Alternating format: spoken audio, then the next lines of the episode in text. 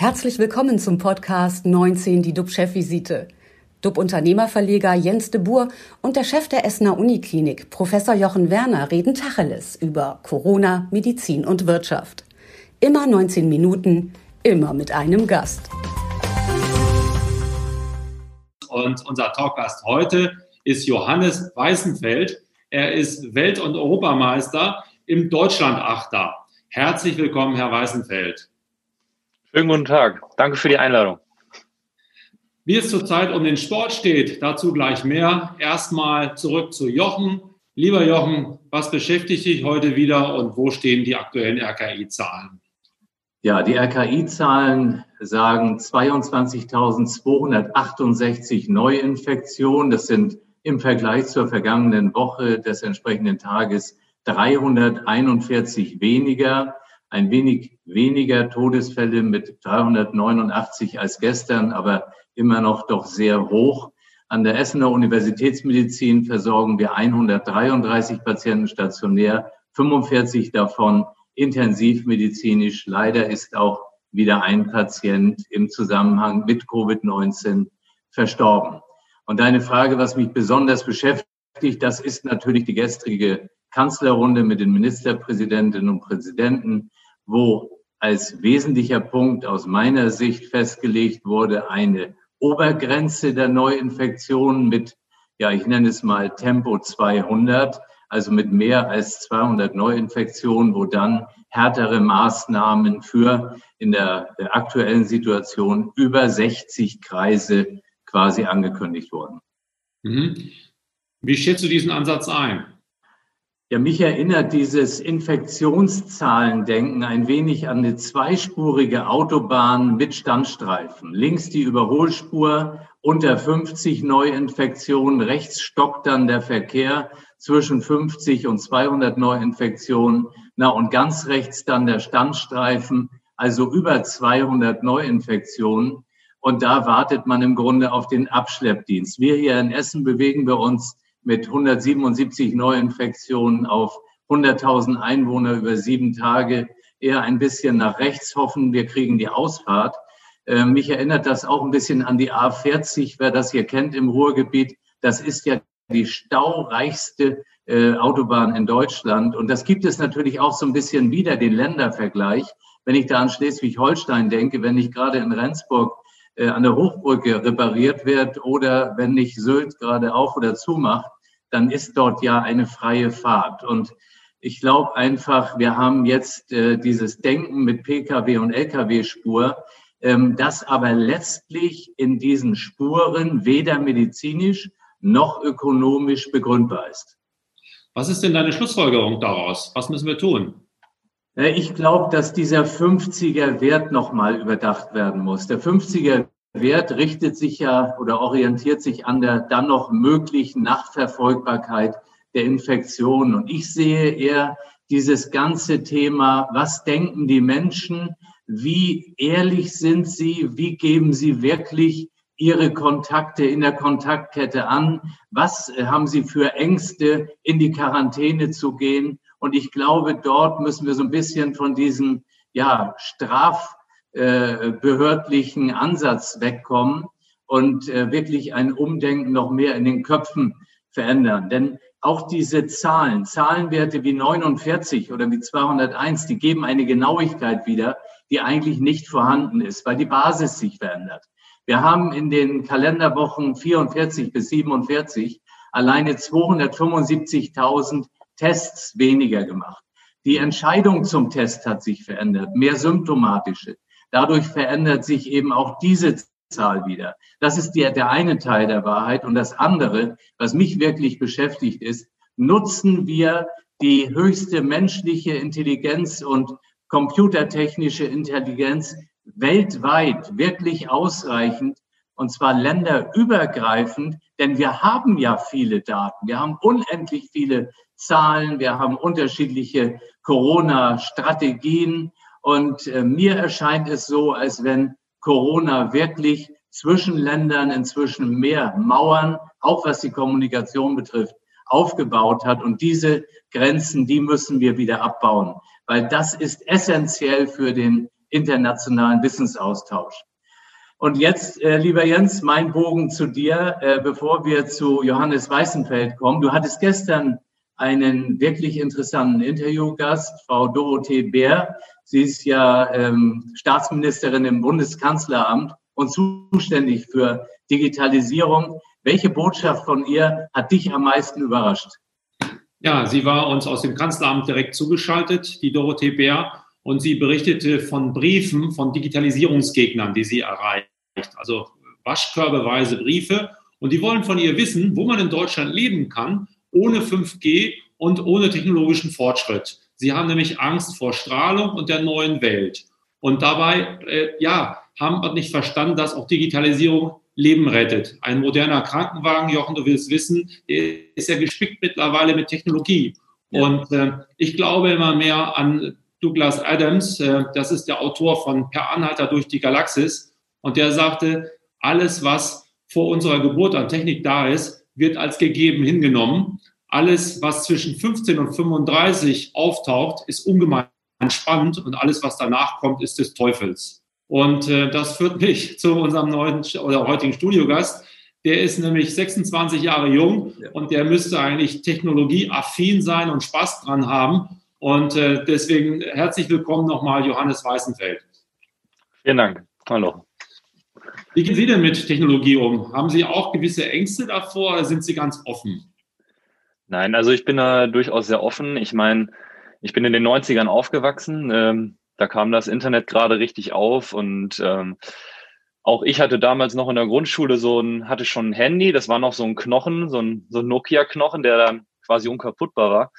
Aber man ist damit aufgewachsen und äh, ich glaube, das, was Sie gerade gesagt haben, das ist ein ganz wichtiger Punkt.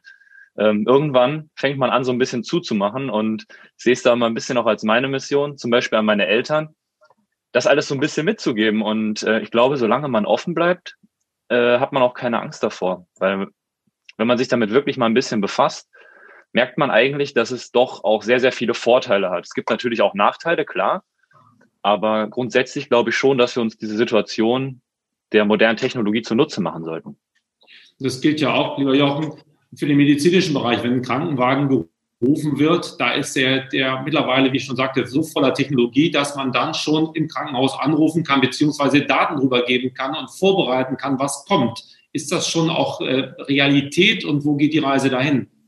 Ja, das ist Realität. Und das Beste, denke ich, ist, dass man das gar nicht alles äh, kommuniziert. Denn das hat kein Mensch drüber nachgedacht, wenn er in eine Lufthansa eingestiegen ist und nach Peking geflogen ist. Was da alles für Intelligenz mitfliegt, äh, maschinell getrieben. Und man ist dann ausgestiegen und war alles gut. Und jetzt ist es so, wir diskutieren jeden Schritt. Wir diskutieren, ob es gut ist, wenn die Dateninformation vor Erreichen des Krankenhauses schon vorliegt oder nicht und was mit den Daten gemacht wird. Das geht nicht. Das geht in Deutschland nicht. In Deutschland ist immer alles gut oder schlecht. Grau kennen wir nicht. Und deswegen glaube ich, es ist genau so, wie Herr Weißenfeld sagte, wir müssen also seine Generation, die müssen die Älteren äh, einfach mitnehmen. Aber wir dürfen nicht alles hinterfragen. Hm. Wir dürfen keine Ängste aufbauen für künstliche Intelligenz. Wir müssen informieren, weil das rettet eben Leben. Das hilft uns, auch den Alltag beziehungsweise die Zukunft zu meistern. Also sich zu verstecken ist wahrscheinlich der falsche Weg. Äh, zurück zum Sport. Wie sind Sie als Sportler von Corona betroffen zurzeit? Ja, also das war, äh, ich fange mal ein bisschen weiter vorne an, so Richtung März, April. Hm. Das war ein ganz schön harter Schlag. Also ich trainiere seit ja, über zehn Jahren mittlerweile und ich bin ja erst 26, trainiere ich mit dem festen Ziel, mal zu den Olympischen Spielen zu kommen. Äh, habe mein ganzes Leben darauf ausgerichtet, mein Studium, mein Privatleben, äh, habe auf sehr viele Sachen verzichtet und äh, bin auch finanziell natürlich vom Sport äh, abhängig, weil ich keine Zeit für einen Nebenjob oder so hätte. Mhm. Und dann wird einem auf einmal sozusagen das größte Lebensziel sozusagen genommen. Und das ist natürlich ein ganz schöner Schlag in die Magengrube. Äh, nichtsdestotrotz sind wir mittlerweile wieder auf einem ganz guten Weg zurück zur Normalität. Normalität in Anführungsstrichen. Also wir können im gewissen Rahmen unser Training wieder fortführen, auch schon seit längerem. Aber so wie vorher ist natürlich zurzeit nichts. Mhm. Sie sind ja Ruderer im Paradeboot des Deutschen Ruderverbandes, dem Deutschland-Achter. Das ist immer ein Highlight, wer sportaffin ist, wo man sich drauf freut. Wie wie kommt man eigentlich dahin? Ähm, ja, also ich würde mal sagen, man kommt dahin, indem man sehr, sehr hart trainiert, diszipliniert, intelligent trainiert.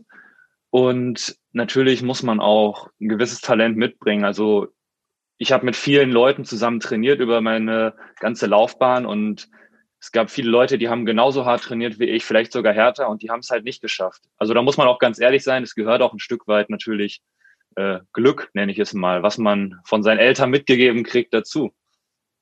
Hm. Waren Ihre Eltern auch Ruderer? Äh, nee, also ich bin da tatsächlich durch die Schule hingekommen. Äh, ich war in Herdecke auf einer Schule, die liegt direkt an der Ruhr und da bot sich eben das Schulrudern an und wurde dann sozusagen so ein bisschen gescoutet. Die Trainer haben mich gesehen, haben gesagt, guck mal, du bewegst dich ganz gut, bist groß, hast du nicht mal Lust zum Training zu kommen? Also ganz zufällig.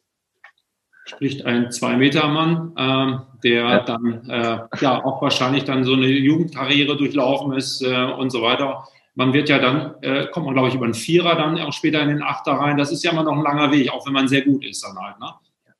Auf jeden Fall, klar. Also es gehört äh, sehr viel Durchhaltevermögen dazu. Man erleidet natürlich auch viele Rückschläge. Und letztendlich äh, muss ich Sie an einer Stelle korrigieren. Man kommt meistens über den Zweier in den Achter. Ah. Also genau, also wir qualifizieren uns immer mit einem festen Partner. Ja. Und äh, grundsätzlich ist es so, dass die vier besten Zweierpaare aus Deutschland dann für diesen Achter nominiert werden. Mhm. Haben Sie denn die Hoffnung, dass die Olympischen Spiele, äh, die in Tokio ja stattfinden, dass sie dann im nächsten Jahr stattfinden werden?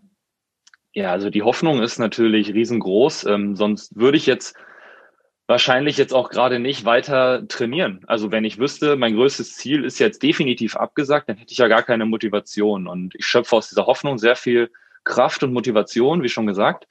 Ähm, und ich glaube einfach, so wie die Stimmen aktuell auch sind, dass äh, an einem Festhalten der Spiele oder dass an den Spielen schon festgehalten wird, weil es hängt natürlich sehr, sehr viel dran, auch äh, für Japan. Es wurde mhm. schon sehr, sehr viel Geld investiert und ich kann mir vorstellen oder ich, ja, dass die Spiele schon stattfinden. Und ich glaube, ein mögliches Szenario wäre natürlich auch eventuell ohne Zuschauer, mit ganz, ganz wenigen Zuschauern. Äh, das wird sich alles zeigen. Und aus ähm, ja, aktuellen äh, Mitteilungen weiß man ja auch, dass auch äh, Japan zurzeit an ja, Hygienekonzepten, Sicherheitskonzepten arbeitet, wie das möglichst äh, optimal ablaufen kann. Und ja, wer weiß, vielleicht haben wir bis dahin ja auch schon eine Impfmöglichkeit. Man wird sehen. Wenn man sich Ihren Tag anschaut, wie viele Stunden trainieren Sie denn? Und wann? Am äh, Freitag oder auch am Wochenende? Also ich trainiere montags bis sonntags, also die ganze Woche durch. Ähm, meistens so im Schnitt würde ich sagen zweimal. Da komme ich so auf 14 Wocheneinheiten, je nach Trainingsphase. In härteren Trainingsphasen können es auch äh, ja mal 15, 16 Einheiten sein. Das sind in einer sehr harten Trainingswoche, sage ich mal, da hört sich die Zahl ein bisschen besser an, äh, sind so 25 bis 27 Trainingsstunden die Woche. Also effektives sportliches Training. Dazu kommt noch ähm, Körperpflege nenne ich es mal, Muskelpflege, also Physiotherapie, äh, Gymnastik, Yoga, all sowas. Mhm. Hier gibt es eine Frage aus dem Chat. Ist es nicht kontraproduktiv, ausgerechnet sportliche Aktivitäten so sehr einzuschränken, wenn der volkswirtschaftliche Schaden aufgrund falscher Ernährung und mangelnder Bewegung so groß sein soll? Also wenn ich das beantworten darf oder kann, würde ich sagen, dass Sport ähm, für den Körper enorm wichtig ist, auch für die Psyche. Also das ist meine Meinung. Ich ähm, weiß genau, wie das ist, wenn man mal äh, krank ist. Dann fällt man ja häufig in so ein Loch und wird dann auch so ein bisschen lethargisch. Das heißt, man ist zu Hause und alles fällt einem sehr schwer. Und wenn man dann wieder gesund ist, die ersten Tage, Wochen, die sind super hart, erstmal wieder in so einen Rhythmus reinzukommen. Und man denkt dann erstmal, oh Gott, der Sport tut mir gar nicht gut. Aber nach drei, vier, fünf Tagen merkt man erstmal, wie man daraus wieder neue Kraft schöpft und auch einfach vom Geist viel fitter ist. Und ähm, ich merke das in allen Lebenslagen. Deswegen würde ich durchaus sagen, ja, Sport sollte erlaubt werden, aber natürlich muss man die ähm, Vorgaben der Regierung da natürlich mit einbeziehen. Also man sollte jetzt vielleicht nicht mit 200 Leuten in ein Fitnessstudio auf 100 Quadratmeter gehen. So, das ist natürlich äh, wichtig, aber man kann sich ja auf so viele Arten betätigen. Man kann laufen, man kann Fahrrad fahren. Also das ist ja alles erlaubt und solange man das machen kann, sollte man das auch nutzen. Es gab ja heute auch eine Meldung, ich glaube, von der WHO, die sagte, wir sollten uns wieder mehr bewegen, dass die Corona-Funde, die ja hier und da äh, angesetzt worden sind, dass die mal wieder verschwinden oder zumindest nicht noch mehr werden. Ähm, ist das im Krankenhaus auch zu beobachten oder merkt man das, dass äh, hier und da äh, oder spürt man das, dass da mehr Kilos jetzt drauf sind bei den Leuten? Ja, ich weiß jetzt gar nicht, ob wir es so verallgemeinern können, aber ich kann nur sagen, ich kenne eine Reihe von Menschen um mich herum und ich bin da auch nicht ganz ausgenommen, die auch Gewicht zugelegt haben. Ich denke, das hängt mit vielen solchen Dingen zusammen, muss ich ehrlich sagen. Herr Weißenfeld, ich habe noch eine Frage. Die ganzen digitalen Technologien heute zur Selbstvermessung, ja, also der normale Mensch hat dann vielleicht seine Schritte und was erzählt, aber nutzen Sie auch solche ähm, ja, Devices, die Ihnen irgendwie Unterstützung geben? Ja, also ich habe hier zum Beispiel so eine äh, Art ja, Fitnessuhr nenne ich es mal. Das ist eine Triathlon-Uhr, aber die überwacht auch meine Herzfrequenz und ich trage bei jedem Training auch einen Herzfrequenzgurt. Ähm, sie misst meine Grundaktivität, rechnet so einen Kalorienverbrauch. Ähm, ich finde das einfach extrem interessant. Selbst beim Schlafen misst sie meine Bewegung. Ich trage sie nicht immer beim Schlafen, aber manchmal ist es einfach ganz interessant zu sehen. Ähm, ich achte einfach darauf, auch obwohl ich so viel Sport mache, dass ich halt nicht mehr Energie zu mir nehme, als ich sie verbrauche. Also das ist auch beim Sportler, das ist so einfach auf 4.000, 5.000 Kalorien mit dem Essen zu kommen, wenn man schlecht ist. Und da ist es auch als Leistungssportler halt wichtig, auch wenn ich jetzt nicht aufs Gewicht achten muss, dass man da schon so ein gutes Verhältnis findet, dass man nicht zu wenig ist, aber halt auch nicht zu viel und vor allem das Richtige. Und da helfen einem so so Richtwerte, sage ich mal, einer Fitnessuhr oder ja eines sonstigen Gerätes finde ich sehr, sehr gut.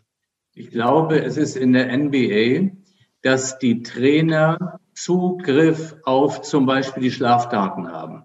Könnten Sie sich das vorstellen, dass, dass Ihr Trainerstab mal sagt, Mensch, jetzt mal früher ins Bett und äh, was war gestern los? Ja, du schläfst so unruhig, hast du vielleicht Belastungen im privaten Bereich?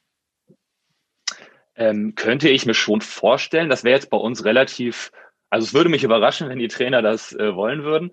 Aber ähm, zum Thema auch so ein bisschen Privatsphäre oder ja, Datenschutz, sage ich mal. Ich meine, wir sind ja alle in der, ähm, in der Organisation der NADA, also der Nationalen Anti-Doping-Agentur.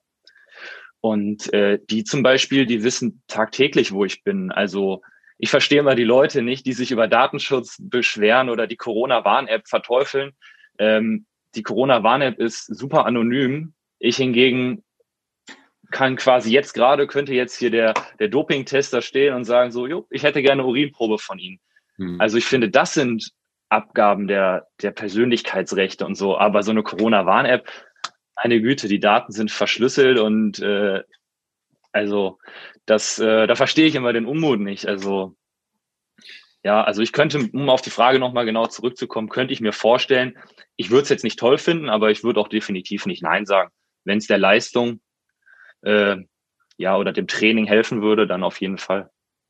Alle Welt spricht ja über Fußball, kaum jemand über Rudern. Haben Sie das Gefühl, dass Fußball auch jetzt wieder bevorzugt wird? Ähm, ich sehe das immer relativ nüchtern. Ich glaube einfach, dass äh, Fußball einfach eine viel höhere Nachfrage hat und dementsprechend auch ein viel höheres Angebot.